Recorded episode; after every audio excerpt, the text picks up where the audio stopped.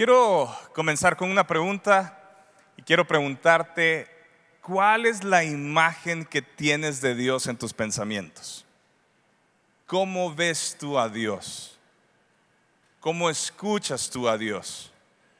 Hay gente que piensa que Dios es eh, un Señor grande que prohíbe todas las cosas que son divertidas. Hay gente que piensa que Dios es eh, todopoderoso, creador, infinito, pero que está allá afuera en el universo. Hay gente que dice, eh, Dios es una energía que completa y balancea todos mis niveles. ¿Quién es Dios para ti? ¿Cómo lo ves? ¿Cómo, cómo te acercas tú a Dios? Y quiero darles 30 segundos para que ustedes puedan pensar y si estás tomando apuntes, si estás anotando, que escribas. Yo percibo a Dios de esta forma. Yo escucho a Dios de esta forma. Es más, piensa, ¿cómo, cómo escuchas la voz de Dios? ¿Cómo es su tono? ¿Es de alguien eh, serio? ¿De alguien rudo? ¿De alguien amable? ¿De un amigo? ¿De un extraño? ¿Cómo, ¿Cómo tú percibes la voz de Dios? ¿Cómo tú te imaginas a Dios? ¿Por qué es importante esto? Porque de la forma en que nosotros percibamos a Dios, es la forma en que nosotros nos vamos a relacionar con Él. Y la escritura nos muestra a Dios de diferentes formas a través del Antiguo Testamento y el Nuevo Testamento. Pero cuando nosotros vemos que Jesús viene a la tierra, el, el, Evangelio de San Juan, capítulo 3, verso 16, dice, porque de tal manera, que dice, amó Dios a quién? Al mundo, que dio a quién? A su único Hijo, Jesucristo. ¿Para qué? Para que todo aquel que crea en Él no se pierda, mas tenga vida eterna. Entonces vemos que cuando aparece Jesús en la historia de la, de la humanidad, viene este motivo de amor de parte de Dios por la humanidad, para que ninguno de nosotros nos perdamos, para que todos podamos conocerlo a Él. El punto aquí es que el pecado nos ha separado de Dios. No podemos conocer a Dios. Venimos de tradiciones en el Antiguo Testamento donde vemos cómo hay un protocolo para acercarnos a Dios. Y cuando viene Jesús, Él empieza a hablar del Padre. Más de cien veces Jesús, a través de los cuatro evangelios, presenta a Dios como Padre que cualquier otro atributo. Y esto es algo que nosotros necesitamos comprender. La semana pasada estuvimos viendo la historia de los padres, la, historia de Abraham, vimos cómo el Padre Celestial quiere ah, vivir en nuestra vida, que nosotros podamos presentarnos como sus hijos. Y, y este no es un tema que quizá todos queramos enfrentar cómo fue nuestro Padre y cómo somos nosotros como padres. ¿Por qué? Porque posiblemente hubo la ausencia de un padre, ya sea por muerte, ya sea porque nunca estuvo presente, y, el ser humano trata de justificar todas las cosas para ver cómo lo arreglas, para ver cómo funcionas. Pero tal vez atravesaste una niñez de un padre abusivo.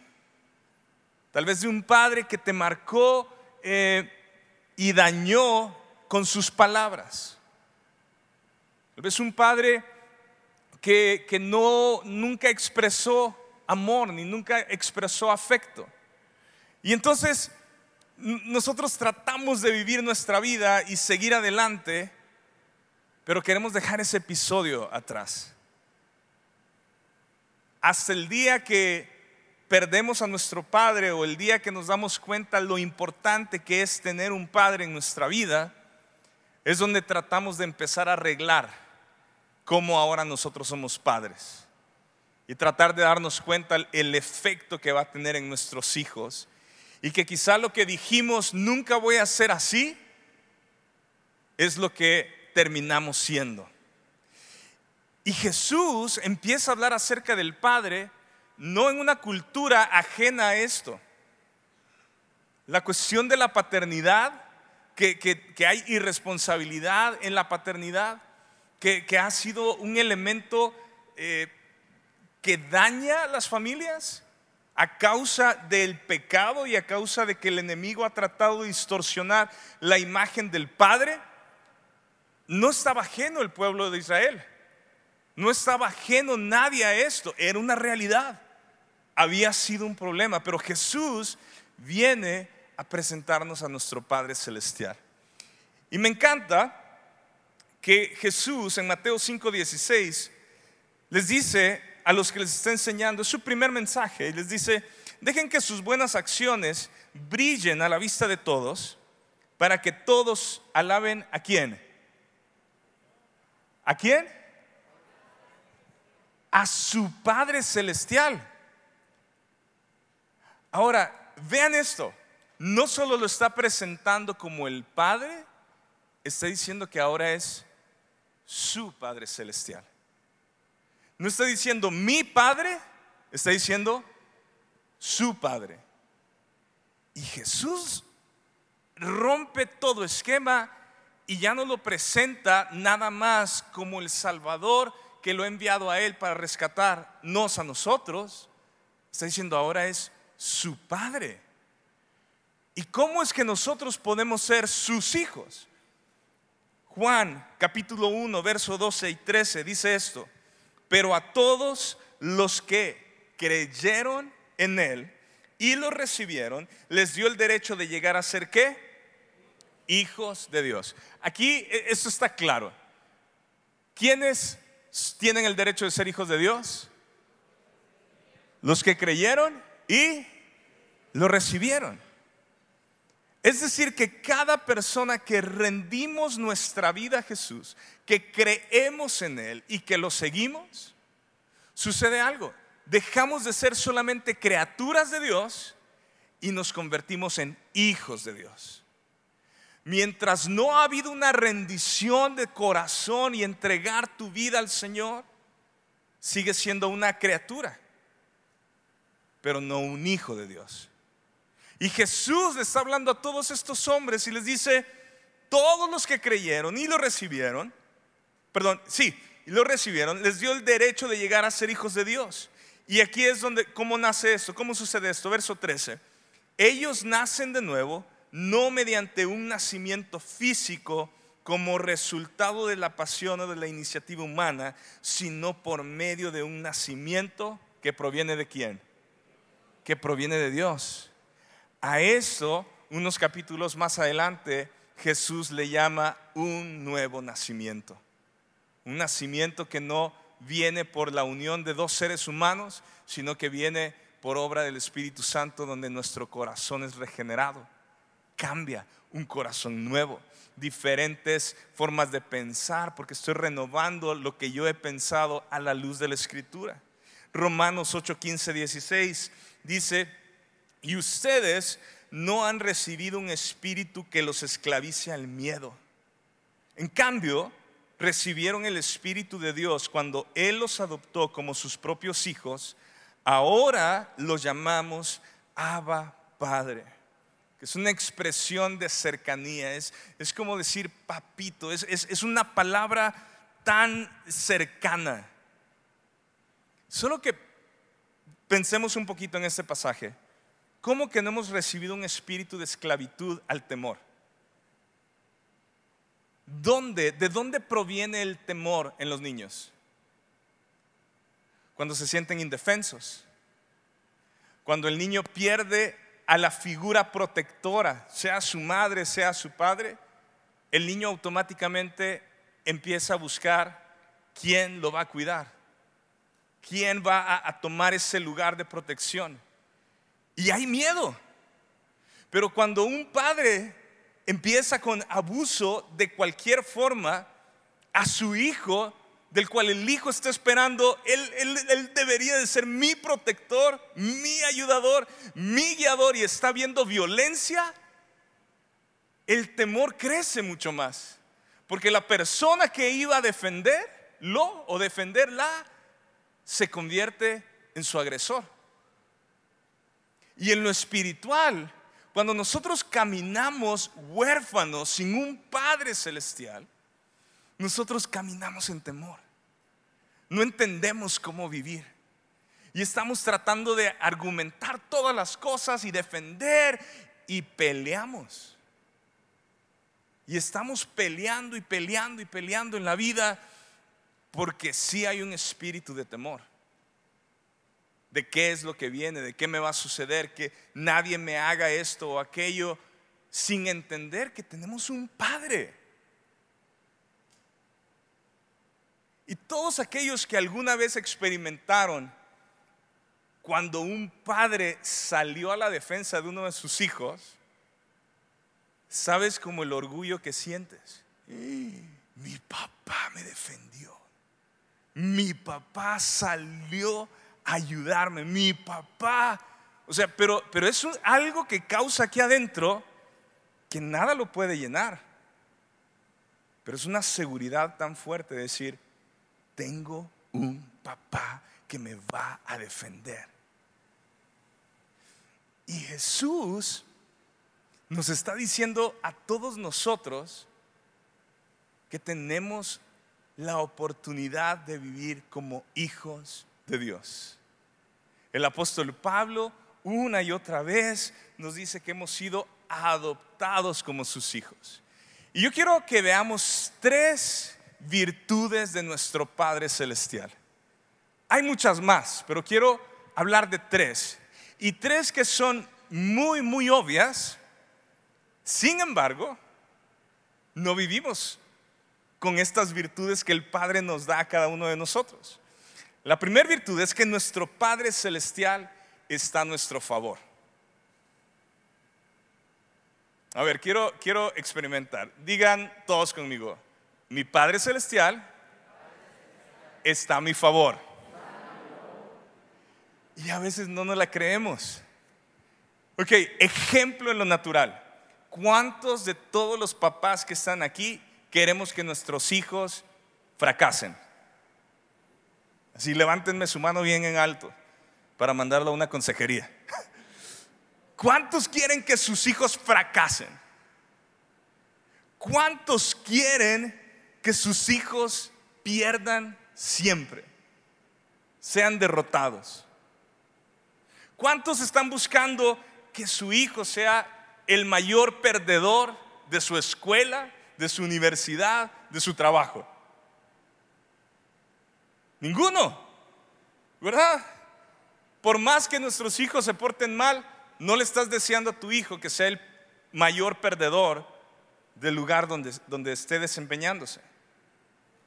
Todos nosotros, todo lo contrario, estamos buscando que avancen, que crezcan, que se desarrollen, que ganen sus batallas. Y muchas veces como papás, hasta damos mucho más. Hacemos un esfuerzo en trabajo para poder tener más recursos, para, para que ellos puedan tener lo que quizá nosotros no tuvimos. ¿Por qué? Porque en lo natural nosotros queremos levantar a nuestros hijos. Nosotros queremos que ellos triunfen. Dios nos los ha dado y queremos que ellos avancen. Dios es nuestro Padre.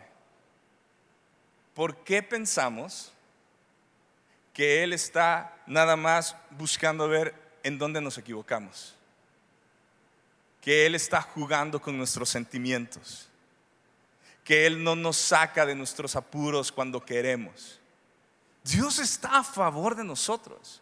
¿Por qué pensamos que Dios no está pendiente de nuestra vida? Si la escritura dice que Él nos formó, que Él nos diseñó.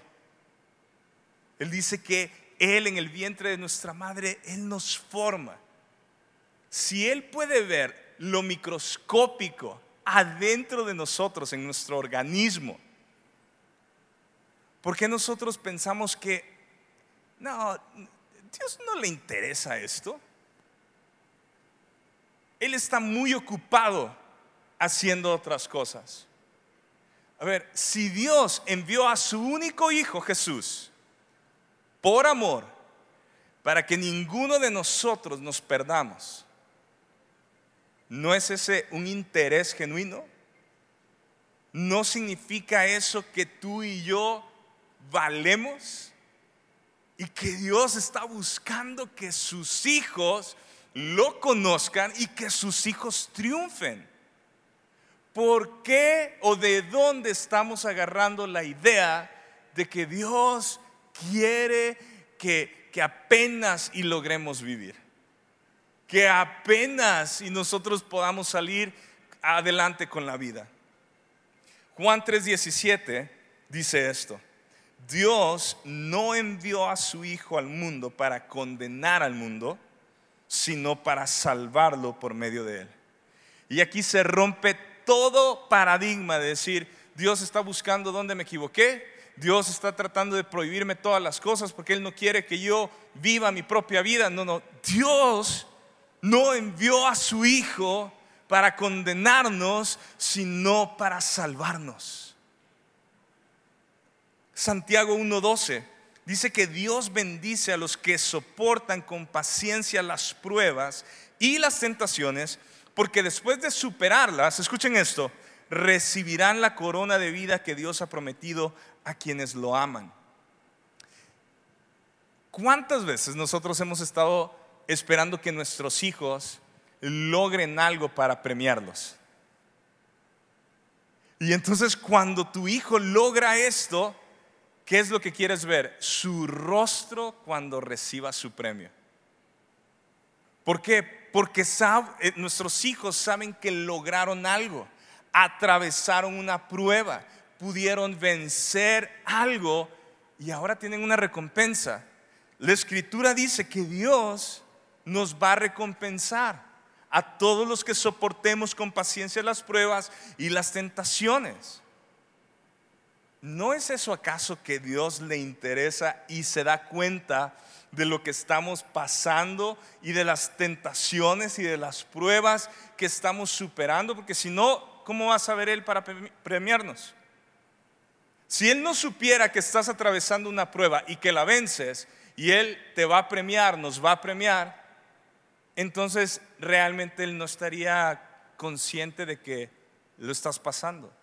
Y Dios está consciente y a Él le interesa que tú y yo estamos atravesando el día de hoy. Y si vamos a fallar o si vamos a vencer. Santiago 1.17 dice, todo lo que es bueno y perfecto desciende a nosotros de parte de Dios, nuestro qué? Nuestro Padre. Todo lo que es bueno y perfecto desciende a nosotros de Dios, nuestro Padre. Ahora, Mateo capítulo 3, verso 16, nos habla el relato cuando Jesús va y es bautizado. Y en el verso 17 dice, y una voz dijo desde el cielo, este es mi Hijo amado, quien me da un gran gozo.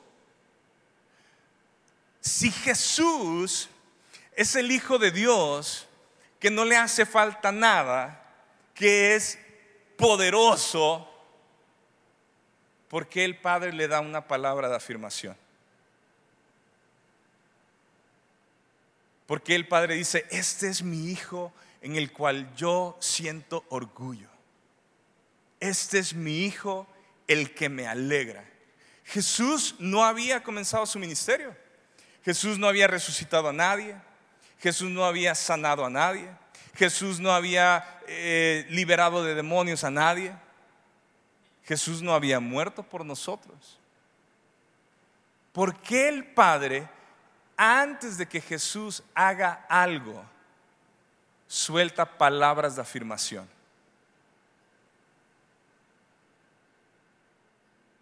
El Padre no está buscando que tú y yo logremos cosas por lograr o hagamos cosas. El Padre nos ama porque somos sus hijos, no por lo que hacemos igual que en lo natural. Amo a mis hijos, son los que Dios me dio, yo no los escogí, Él me los dio. Y uno dice, ¿es que este salió como la mamá? Sí, pero es tuyo.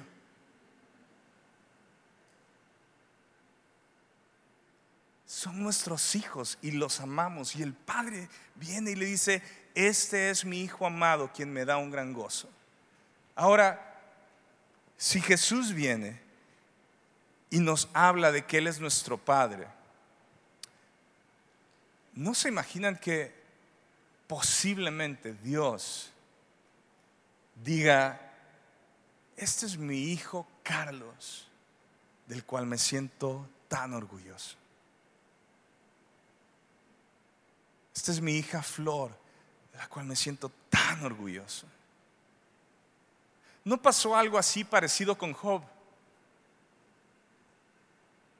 Cuando le dice a Satanás, ¿no has visto a mi siervo Job? Lo presumió. ¿Será que Dios o sea, si, realmente creyéramos esto que nos dice la Escritura, que Él es nuestro Padre y nosotros somos sus hijos, y un Padre está a favor de sus hijos, quiere que los hijos triunfen, quiere que los hijos sigan caminando, sigan avanzando, ¿será que el Padre nos ve a cada uno de nosotros y dice, mira a mi hijo, venció esta tentación esta semana? posiblemente aplauda y todos los ángeles, sí. Pero nos cuesta creer eso. ¿Por qué nos cuesta creer eso? Porque no podemos creer al 100% que Él es nuestro Padre y yo soy su Hijo. Y Él me ama. Todos los que tenemos hijos pequeños,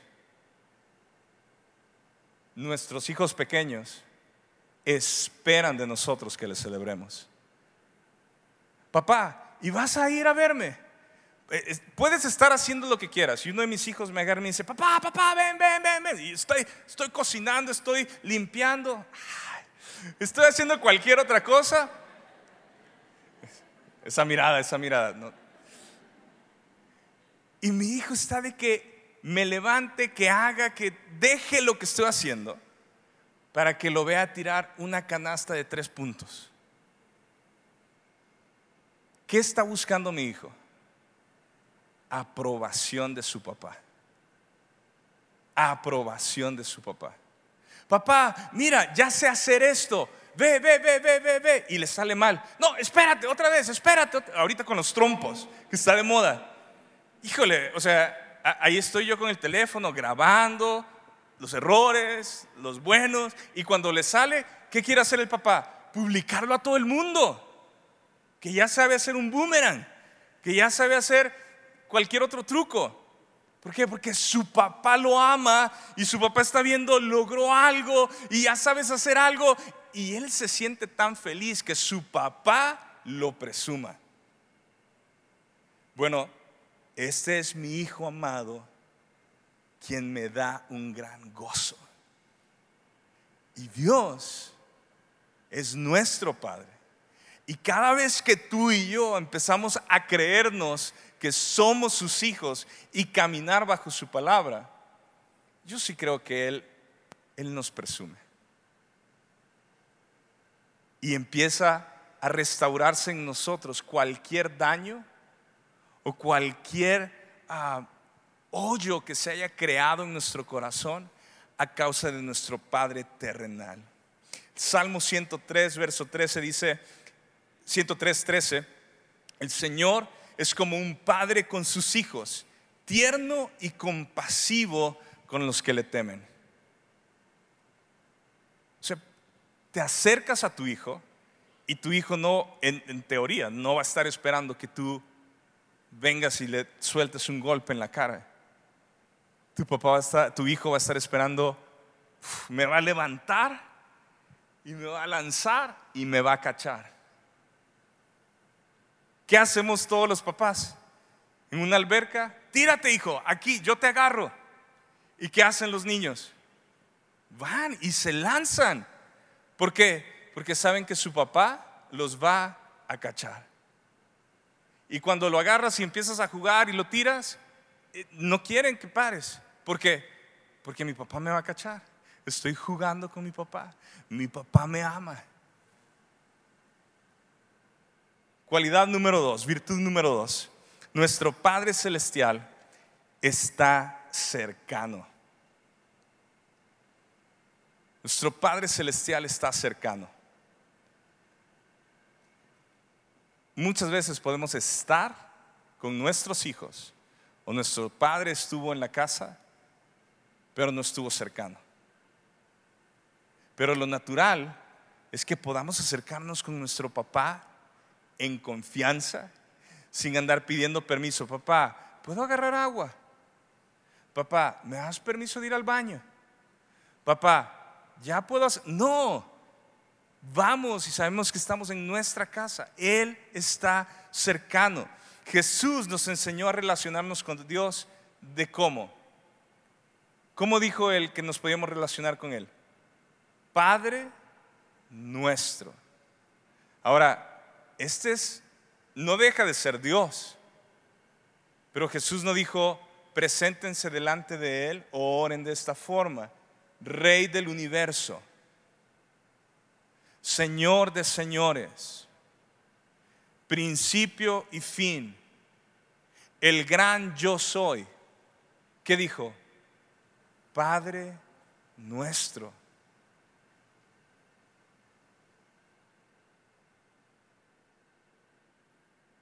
La figura del Padre está en la casa.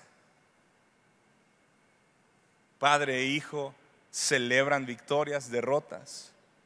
Padre e hijo caminan juntos. Jesús estaba enseñándonos que aquí había una relación de cercanía muy, muy fuerte después de pensar que Dios es el inalcanzable. Y Él nos trae y nos dice esto en Mateo 6:6. Dice, pero tú cuando ores, apártate a solas, cierra la puerta detrás de ti y ora a tu Padre en privado. ¿A quién vas a orar? ¿A quién? Tu Padre. Jesús vuelve otra vez, no dijo, ora a mi Padre en privado. ¿Ora a quién? A tu Padre en privado. Entonces, otra vez que dice, tu Padre, quien todo, ¿qué? Quien todo lo ve, ¿te qué? Yo quiero que nos detengamos ahí un segundo. Como papá, yo estoy buscando que, o sea, saber qué está sucediendo en la vida de mis hijos. Con quién salen, quiénes son sus amigos, quiénes son sus papás, qué están viendo en la televisión, qué están viendo en sus aparatos electrónicos. Y no es porque soy metiche, es porque me interesa que mis hijos no fracasen, que mis hijos no tengan un estorbo en su vida a temprana edad. Entonces, les había comentado hace, unas semanas, tengo un software donde puedo ver lo que ellos ven en sus dispositivos móviles. Y tengo restringido cualquier cosa que yo no quiero que vean en la televisión. Porque no porque soy un papá impositivo y yo te ordeno y esto y aquello, porque me importa lo que ven porque me importa lo que escuchan, porque nuestro Padre Celestial que, todo lo ve, nos recompensará. Y muchas veces nosotros pensamos que Dios no ve todo, que a Dios no le interesa si agarré más de cambio del que debía que dije esta mentirita ya, esta acá. Todo lo ve nuestro Padre. Ahora, nosotros pensaríamos, si Dios ve todo, entonces, híjole, nos va a castigar. ¿Por qué? Porque todos estamos pensando que siempre la regamos, que eh, batallamos, que fallamos. Pero ¿qué dice Jesús? Tu Padre, quien todo lo ve, ¿te qué? Te recompensará porque ores en privado.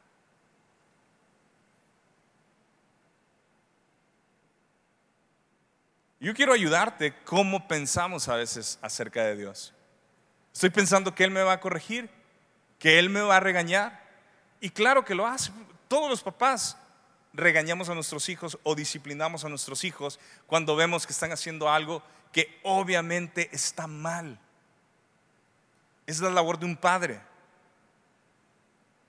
Pero nuestro Padre, dice en el verso 8, tu Padre sabe exactamente lo que necesitas, incluso antes de que se lo pidas. Digo conmigo esto, sabe exactamente lo que necesito.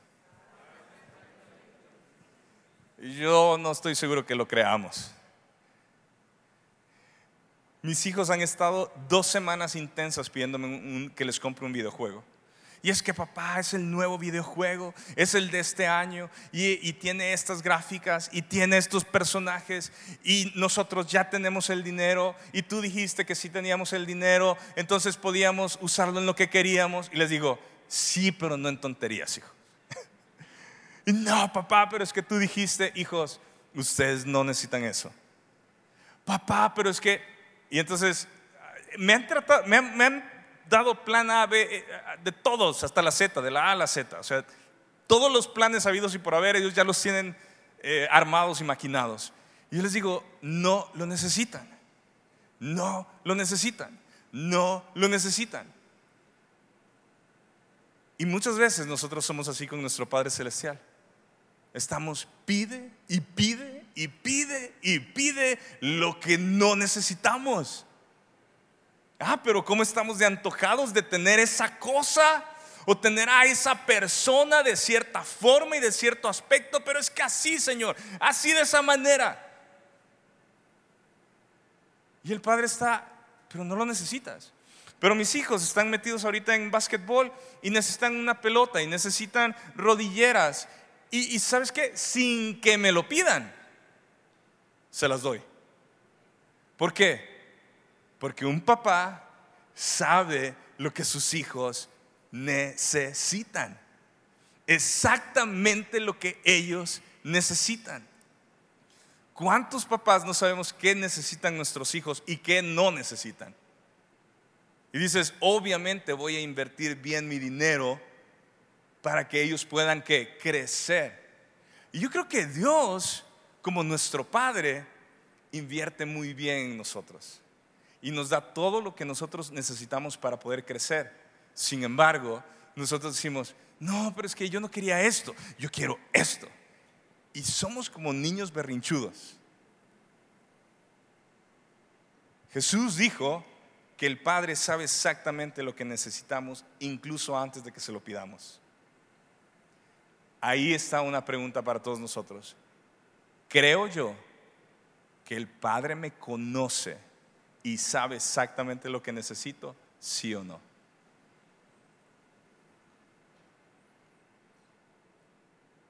¿Cómo sabemos que el Padre nos conoce? Porque Él nos escucha, porque Él todo lo ve. No pudiera Él saber exactamente lo que tú y yo necesitamos exactamente si Él no escuchara y si Él no viera todo. Entonces, esto no es porque Dios sepa todo, es porque presta atención a cada uno de nosotros. Y cada uno de nosotros está en un lugar diferente en la carrera de la fe. Y Él sabe, ah, este necesita más bebida energética, es un ejemplo. Y este necesita bajar de peso. Y este necesita una compañera. Y este necesita más recurso. Y este necesita y Él conoce no porque estamos muriendo por esa necesidad, sino porque sabe que realmente lo necesitamos para salir adelante. Y yo les pregunto, si nosotros le pidiéramos al Señor, Señor, ayúdame a ser valiente para poder hablar de ti a mis amigos, a mis compañeros de trabajo, a mi familia, ¿ustedes creen que Dios no contestaría esta oración. Si la escritura dice que Él envió a su Hijo Jesús por amor para que ninguno de nosotros nos perdamos, si nosotros oráramos y dijéramos, Señor, es que se me traba la lengua, es que soy muy malo para hablar, es que me da, me da vergüenza, es que eh, no sé, Señor, no, no puedo, ayúdame. ¿no creemos que nuestro Padre nos ayudaría con esto? Y aquí no me tienen que contestar, pero ¿cuántas veces le hemos pedido esto? Ayúdame, Señor. Porque a veces tengo mucha vergüenza o mucho temor de lo que me van a decir mis amigos. El Padre nos escucha, el Padre nos conoce. Mateo 7:11 dice, así que si ustedes, gente pecadora, o sea, nos está hablando nosotros, saben dar buenos regalos a sus hijos, ¿cuántos de nosotros nos esforzamos por darles buenos regalos a nuestros hijos? Buscamos tratar de darles lo mejor. ¿Cuánto más, otra vez, quién?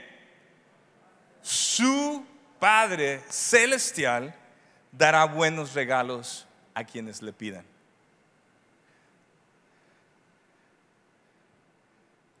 Yo siento que no nos la creemos todavía, que nuestro Padre Celestial nos da buenos regalos, que nuestro Padre Celestial sí nos bendice cuando nosotros le pedimos según su voluntad y que Él quiere que nosotros salgamos adelante y que nosotros podamos vivir de una manera diferente. Mateo 6, 30, 33, otra vez, dice, si Dios cuida de manera tan maravillosa las flores silvestres que hoy están y mañana se echan al fuego, tengan por seguro que cuidará de ustedes. ¿Por qué tienen tan poca fe? Así que no se preocupen por todo esto diciendo que comeremos, que beberemos, que ropa nos pondremos. Esas cosas dominan el pensamiento de los incrédulos. Pero ¿quién? Su Padre Celestial, ¿qué dice? Ya conoce sus necesidades. Y le podemos seguir.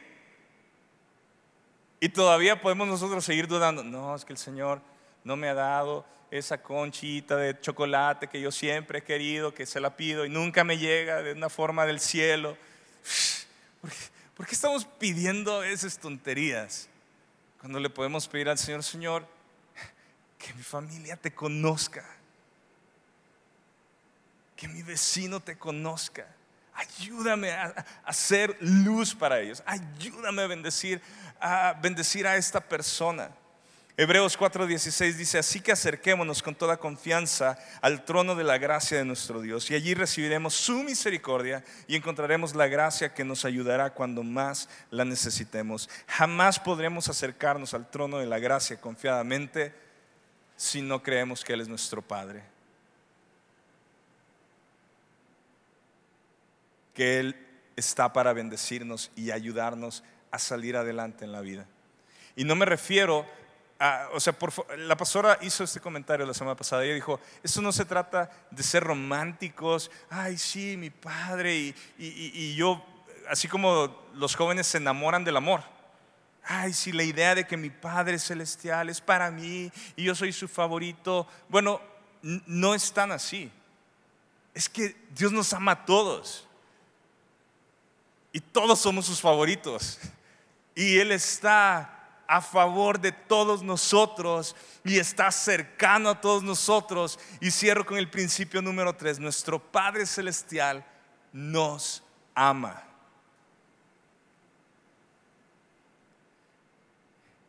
Y tú dices, ah, pero eso ya lo sé, es tan básico. Sí, pero las estadísticas dicen que la mayoría de gente no se siente amada. Y esto no estamos refiriéndonos a tener hijos, que si tus hijos te aman o no te aman, de que si tus papás te aman o no te aman, de que si tu pareja te ama o no te ama. No estamos hablando de eso, estamos hablando del sentir aquí adentro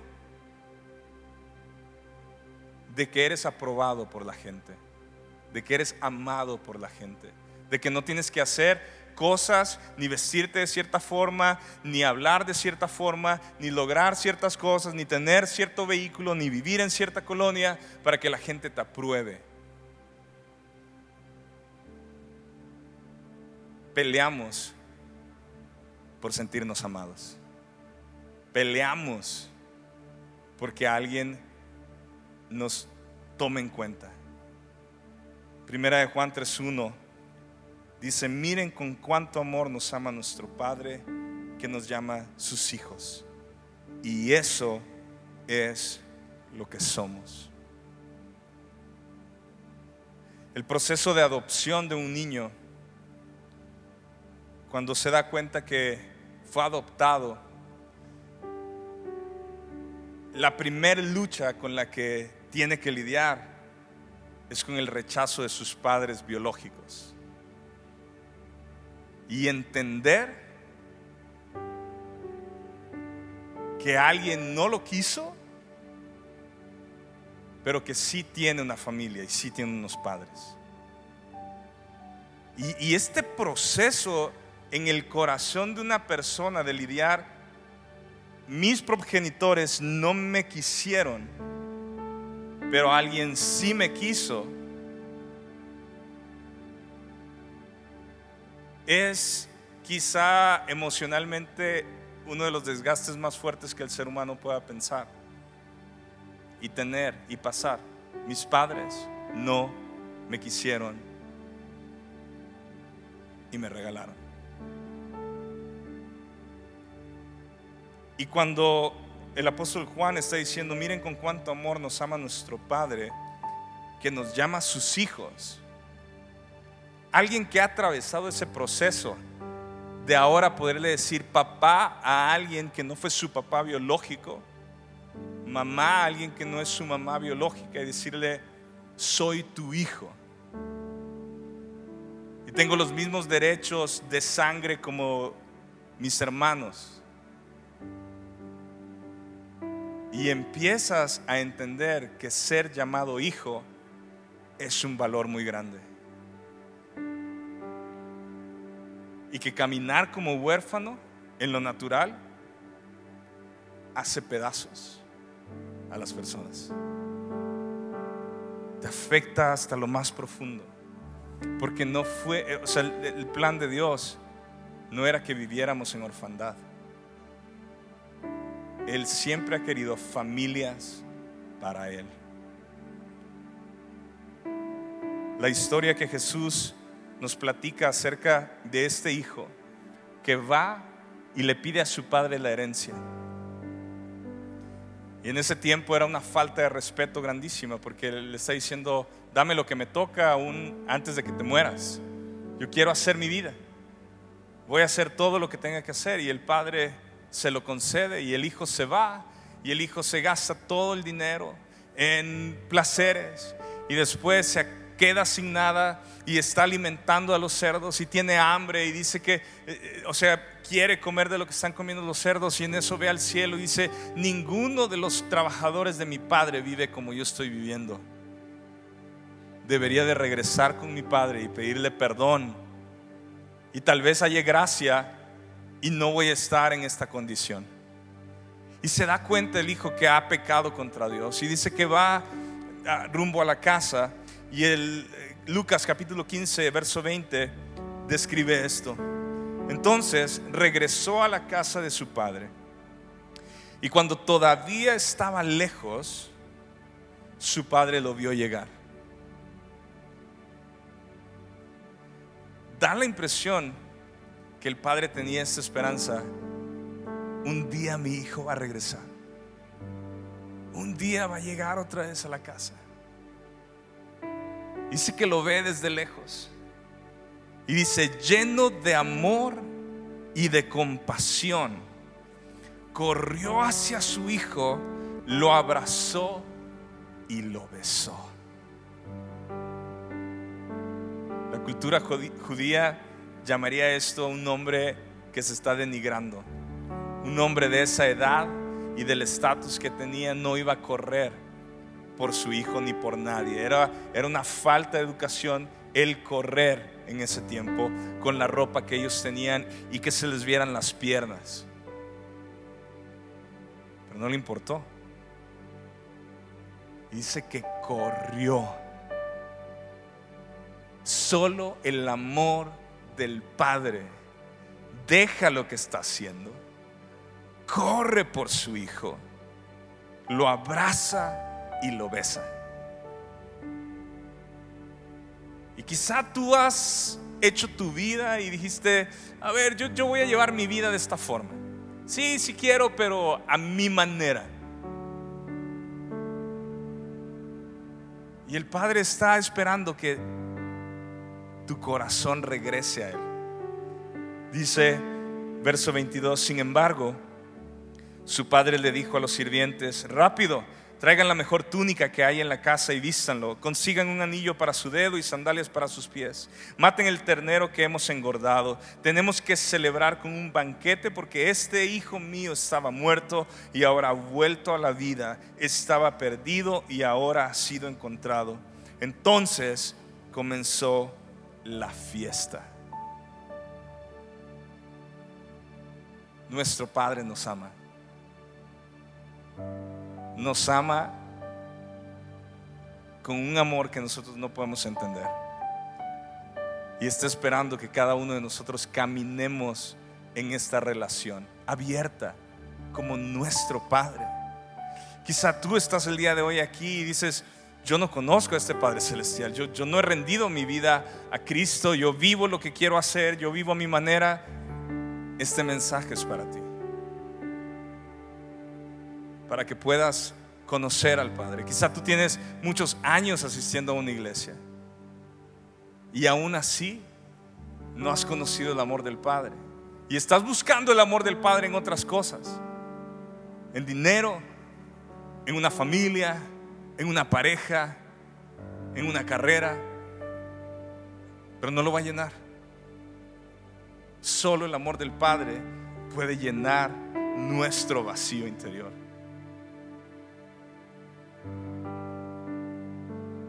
Cuando tenemos una buena relación con nuestro papá, se rompen los secretos, se rompen las formalidades, somos abiertos y honestos. Y hace unos días, uno de mis hijos, estábamos a punto de dormir, los llevé a la cama, los, los preparé para que durmieran, oré por ellos, los dejo en la habitación y me salgo, me voy a la cocina. Y en tres, cuatro minutos sale y me dice, papá, no me puedo dormir. Y yo así como que, ay hijo, pues ya, ya hay que dormir, ya es tarde. Eh, y, y, y entonces digo, ¿por qué? No, pues no sé. Y ya me lo llevo, lo llevo a la habitación me aseguro que todas las luces estén apagadas, que no le esté pegando una luz, para que todo esté súper bien. Lo dejo otra vez en su cama, me salgo, me voy a la cocina y a los dos minutos llega y me dice, papá, no me puedo dormir. Y yo adentro estoy, híjole, eh, va a comenzar el juego de, ahora tengo sed, ahora tengo ganas de ir al baño, ahora déjame te platico lo que hice en el día y, eso se transforma en media hora, una hora de no dormirse y, de, estar en este estira y afloje de que ya se tiene que dormir. Y yo estoy pensando súper rápido y en eso me interrumpe lo que yo voy a decir. Me dice, papá, es que hace unas, hace unas semanas que tú me hablaste y me dijiste que ah, Dios nos quiere libres y que hay cosas que nosotros a veces vemos y no están bien. Y, cosas que he dicho las he guardado en mi corazón. Y no puedo dormir, papá porque traigo todas estas cosas. Y empieza a llorar. Así, empieza a llorar y yo digo, a ver, a ver, a ver, a ver, ¿qué pasó? Y me empieza a platicar, papá, es que estaba haciendo esto y esto y esto y vi esto. Y, también me, me, enojé por esto y esto y esto. Y, te, decepcioné, papá, perdóname, yo no quiero tener secretos contigo. Lo abrazo y le digo, vamos a orar. Y empezamos a orar. Le digo, Señor, Ah, mi hijo está aquí, está pidiendo perdón por cosas que han sido pecado y, él quiere estar bien delante de ti. Y él está, llora y llora y me está abrazando. Y entonces digo, Jesús ya te perdonó. Jesús, con su sangre, Él limpia nuestros pecados. Y me dice, pero papá, pero contigo. La regué contigo, papá. Digo, no, hijo, no, yo te perdono. Pero eso es lo que quiero, que, que, tú puedas hablar. Tú tienes un papá al que te puedes acercar y puedes hablar confiadamente de cualquier cosa. Y siempre habrá perdón. Porque yo quiero que mi hijo avance. Porque quiero que mi hijo siga a Jesús. Y en ese momento que le dije eso, me dijo, gracias papá. Se limpió los ojos, se fue a la, habitación, ya no lo tuve que ir a acusar yo. Y llegué, esperé cinco minutos y dije, tal vez ha de estar llorando en el cuarto, eh, tal vez está así y, y voy a ir y estar con él. Y llego y ya está dormido. Ya. Fue perdonado. Sacó lo, el estorbo que traía en su corazón. Pudo ir con su papá terrenal a decir, papá, estoy así, ayúdame. Y su papá terrenal le dice, vamos a Jesús porque Él es el único que nos puede ayudar. Tal vez tú has pasado mucho tiempo sin poderte acercar a tu Padre Celestial. Y literalmente no puedes dormir. Batallas con ansiedad. Batallas con ira, con enojo. Porque no puedes abrirte con el Padre. Porque tu relación con Dios, la primera pregunta, es de alguien ajeno. Un ser superior, un ser poderoso que está allá afuera de la galaxia, pero no está conmigo y no me conoce. Es todo lo contrario. Él nos conoce. Él está a nuestro favor y Él nos ama. Yo quiero que podamos cerrar orando. Y la primera oración que quiero hacer es que si tú tuviste una niñez con un padre ausente, con un padre violento, con un padre que, que dañó tu corazón, tus pensamientos, necesitas enfrentarlo.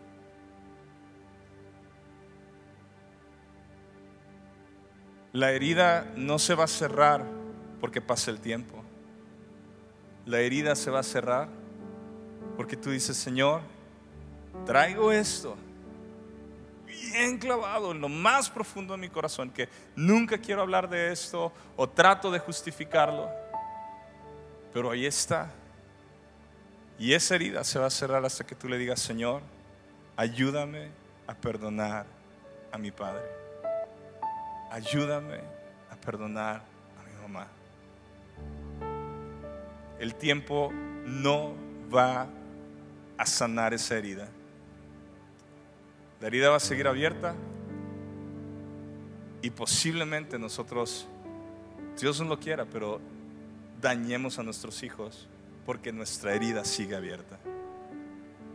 Y si tú atravesaste eso, quiero que podamos pedirle al Señor, Señor, ayúdanos a perdonar. Porque en ese momento podremos entonces empezar a conocer a nuestro Padre Celestial como el diseño original que Él es nuestro Padre. Un Padre Celestial perfecto. Padre, yo oro esta tarde pidiendo que tu Espíritu Santo traiga sanidad en cada corazón, cada mente, cada alma y espíritu, la cual haya atravesado palabras de rechazo, abuso sexual, físico, violencia, y que pueda haber perdón las palabras que se quedaron marcadas y que no hemos vuelto a tocar ni hablar. Señor, pido que, que sea tu Espíritu Santo trayendo sanidad esta tarde en los corazones. Porque tú quieres que te conozcamos como nuestro Padre Celestial. Tú quieres que podamos experimentar qué es tu amor, qué es que tú nos conozcas, qué es que tú estás a nuestro favor.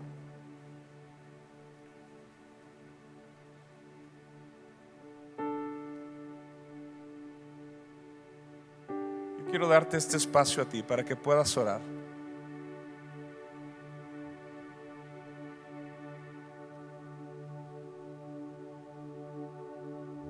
Puedas decir, Señor, quiero conocerte como mi Padre. Jesús, te necesito que si te tengo a ti, puedo tener acceso a mi Padre Celestial.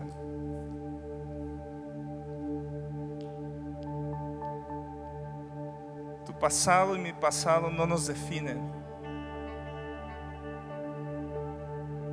Que nos define el día de hoy es que somos hijos de Dios y que en la eternidad tú y yo tendremos un Padre.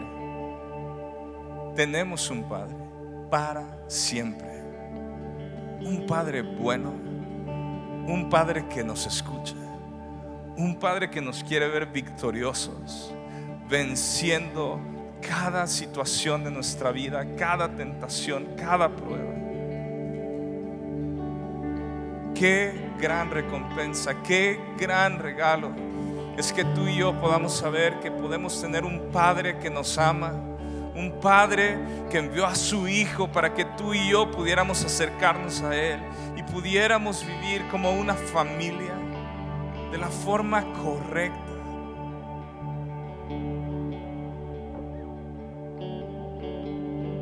Si tú hoy estás aquí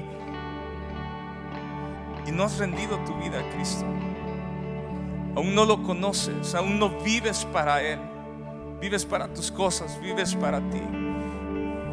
Nunca le has dicho, Señor, sé el Señor de mi vida y has dejado que Él tome el volante el día de hoy. Yo quiero invitarte a que juntos hagamos una oración de fe y que le rindas tu vida al Señor, que le entregues tu vida al Señor. Si ese eres tú hoy, y sabes, yo necesito un cambio en mi interior. Yo necesito creer y recibir a Cristo en mi corazón. Yo quiero pedirte que levantes tu mano bien en alto porque quiero orar por ti. Quiero que juntos oremos para recibir a Cristo en nuestro corazón. Puedo ver su mano. Puedo ver tu mano. Puedo ver su mano. Puedo ver su mano. Puedo ver sus manos ahí atrás. Puedo ver tu mano. Puedo ver tu mano ahí atrás. Puedo ver tu mano. Puedo ver tu mano ahí atrás. Creo que juntos oremos. Porque esta es la única oración que Dios puede escuchar de los que aún no lo siguen. Y que repitas junto conmigo y le digas, Señor Jesús, te necesito el día de hoy. Perdona mis pecados. Limpia mi mente. Dame un corazón nuevo. Quiero vivir para ti. Dile el día de hoy, rindo mi vida a ti. Enséñame a conocer a mi Padre Celestial Jesús. Y hoy puedo creer que tú moriste en la cruz del Calvario para limpiar todos mis pecados y darme una vida eterna juntamente contigo.